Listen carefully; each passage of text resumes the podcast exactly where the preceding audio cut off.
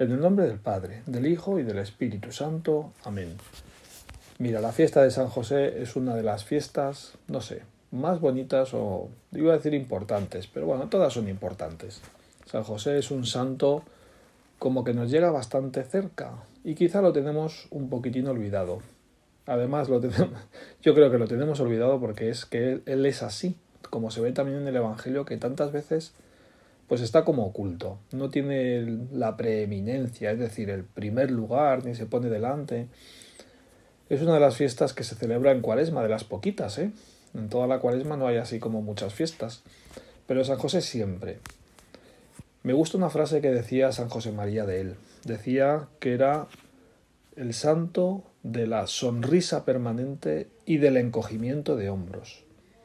Bueno, sobre todo quiere decir que tiene una personalidad muy atractiva, a pesar de eso poco que le conocemos, en el sentido de que en el Evangelio pues no, no dice nada de él. A ver, ¿cuántas palabras de San José aparecen en el Evangelio? Efectivamente, ni una, ninguna palabra. Igual que de la Virgen, si tenemos alguna frase, no tienen vino, por ejemplo, de los apóstoles, pero de San José no hay nada, no, no, no aparece en ningún, en ningún momento que diga algo. Pero sin embargo sí que hay, escenas en las que él es el protagonista, en la que está como en primer lugar. Y eso nos da pues muchas pistas de cómo era. Por ejemplo, al recibir a María, su esposa, cuando estaba embarazada, y, y hacer caso al ángel y recibirla. Previamente ya había pensado qué hacer ante una situación de ese tipo, pues había pensado pues eh, con justicia, pues repudiarla en secreto, pues quedando el mal. Bueno, o sea que era, nos da muchas pistas esa, escena porque era un hombre justo, hacía lo que consideraba oportuno, aunque, aunque para él fuera lo peor, no sé cómo explicarlo. Tomaba una buena decisión y a, a pesar de que quizá él, mirándolo con ojos humanos, pues quizá no le compensaba. Bueno, todas las escenas en las que, en las que aparece siempre nos da eso, una pista de cómo era San José. Por ejemplo, al escuchar a Dios en sueños, pues también está él ahí en primer, en primer lugar, pero la mayor parte del tiempo está como oculto. Y lo que podemos saber de él es por, no sé, como, como pistas, ¿no? Como otros, otros elementos que quizá podamos, mmm, a, partir de, a partir de esos elementos, pues saber. Por ejemplo, mira, hay un momento que al Señor, a Jesús, eh, para meterse con él, eh, pues le dicen una cosa pues como dice, pero bueno, este tipo, Jesús, ¿quién es este? A ver, ¿quién viene aquí a darnos lecciones? ¿Cómo? ¿De dónde, le saca, dónde saca toda esta sabiduría? Y le dicen, le dicen tal cual. Bueno, se hablan entre ellos, los judíos o los fariseos que estaban por allí, se dan como de codazos y se miran unos a otros y dicen, pero ¿no es este Jesús, el hijo de José, de quien conocemos a su padre y a su madre? Mira, Señor, eso dicen de ti, fíjate, como queriendo a lo mejor como haciéndote de menos. Mira, pero si su padre era un carpintero que le conocemos nosotros. Pero nos dice tanto de ti, nos dice tanto del Señor y de San José. Mira, ¿qué nos dice, por ejemplo? Pues que Jesús estaba en una familia normal, con un padre, madre e hijo. Y así era a los ojos de todo el mundo.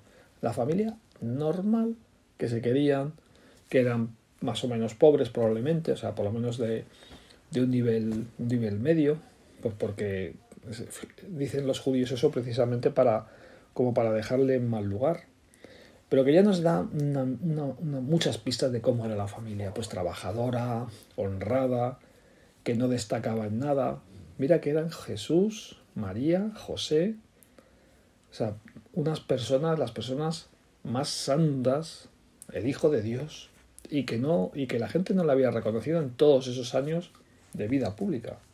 Trabajadores, normales, Mira, hay una serie de películas así de, ladrones en las que cuando consiguen por fin robar todo el dinero y, nadie les ha pillado a esos ladrones, pues lo que hacen, bueno, en unas cuantas películas pasa esto, pues se reúnen, se reparten el dinero y, y todos llegan, eh, quedan en que no pueden, por supuesto, pues ahora llamar la atención, pues comprar eh, algo caro, que no cambien su forma de vida y, ¿Y qué ocurre pues en estas películas normalmente? Y me parece que en algún caso en la vida real es lo que ha ocurrido, pues que no lo pueden, no pueden soportarlo. O sea, tienen tanto dinero que aparece un día un tipo con un Ferrari, otro tipo con joyas, con oro, con collares, se compran casón, casoplones. No pueden, entonces les pillan, acaban pillándoles. Mira que no podían José, María y, José, y Jesús como dar que trasluciera quiénes eran. Y sin embargo, pasan ocultos. Ese es José. El que hace mucho, el que hace mucho, pero que pasa oculto.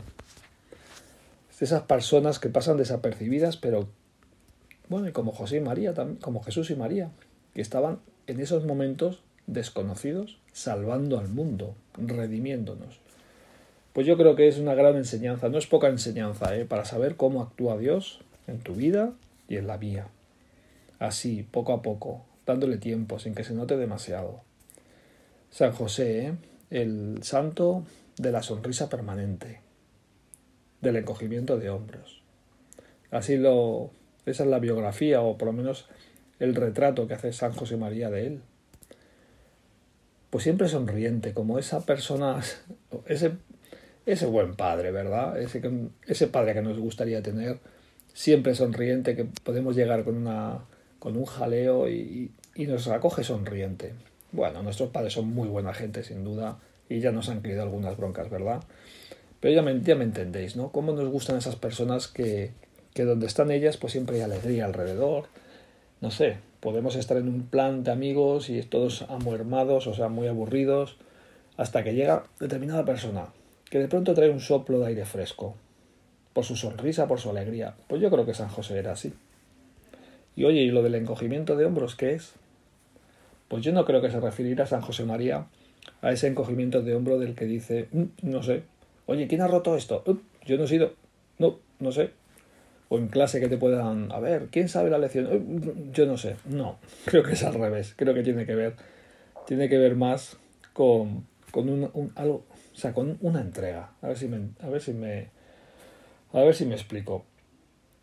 De alguien que es capaz de entregarse, que ante un cambio de planes que pueda pedirle Dios, como a San José se lo pidieron, ese encogimiento de hombros en decir, sí señor, lo que tú quieras, dejo lo que estaba haciendo, no problema, ok, no problema, lo que tú quieras. Oye José, ahora ve por este lado, ok, Jesús, pues no problema. Ahora por este otro, no problema.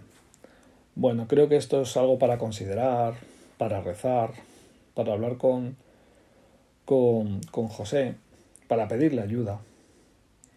Para pedirle ayuda porque que también nosotros estemos abiertos a esos planes de Dios, que nos pueda cambiar, que vayamos siempre sonrientes por la vida y encogiéndonos de hombros en este sentido. Señor, ¿tú lo quieres? Venga, yo también lo quiero. Ok, no problema.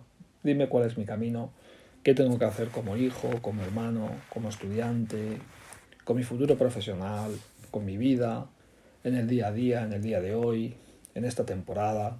Venme desvelando, que tú sabes lo que es mejor para mí. Ayúdame a ser como San José. Ayúdame a tener esa confianza contigo, que me puedas pedir, que me puedas dirigir.